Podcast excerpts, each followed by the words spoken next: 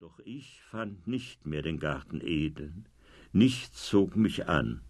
und auf dem Rückweg gegen Abend Mücken hielten summend Ball über dem verworfenen Tümpel salziger Nässe, hörte meine Mutter es raschel im verdorrten Gras, die Schlangen erschrak sie, die türkischen Ottern des Rosentals, sie eilte fort, der Himmel finsterte über der Abdeckerei,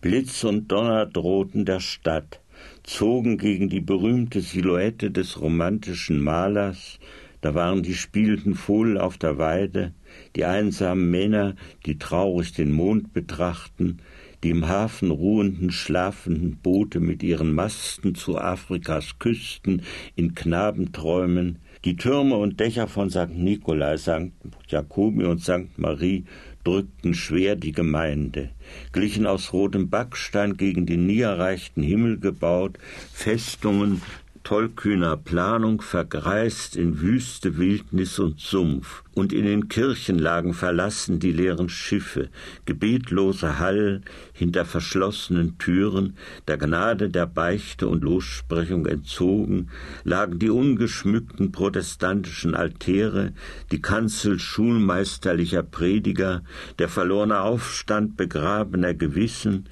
während es in den Gassen ringsum behäbig nach Abendbrot roch, nach Spickaal, nach Bratkartoffel und Fisch, nach Speck und Kleierbrot, nach Buchweizengrütze und Klütegrüt, nach bürgerlicher Bescheidung, tückischer Demut, familiärer Niedertracht, in Furcht und Enge und blind in Dummheit, nach der verwelkenden Erinnerung an die armen Helden des Krieges, nach der konservierten schönen Leiche des Kaiserreichs, dem von hinten erdolchten Pasewalker Kürassier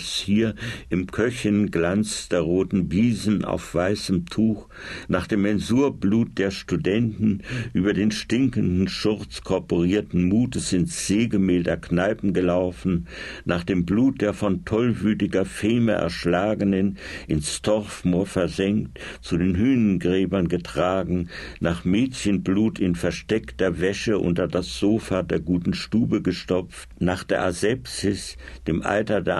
Anatomie der Kliniken, dem Schweiß der Kranken, dem Entsetzen der Sterbenden, der Angst der Examinierten und der schuldig Unschuldigen im Gefängnis ausgelieferten Wärtern, nach dem Wahn der Irren in der Heilanstalt hinter dem Gleisen und nach den Witzen, die man über sie macht, nach dem verfaulten Blumen der Friedhöfe und dem Tod, den jeder in seiner Brust trägt.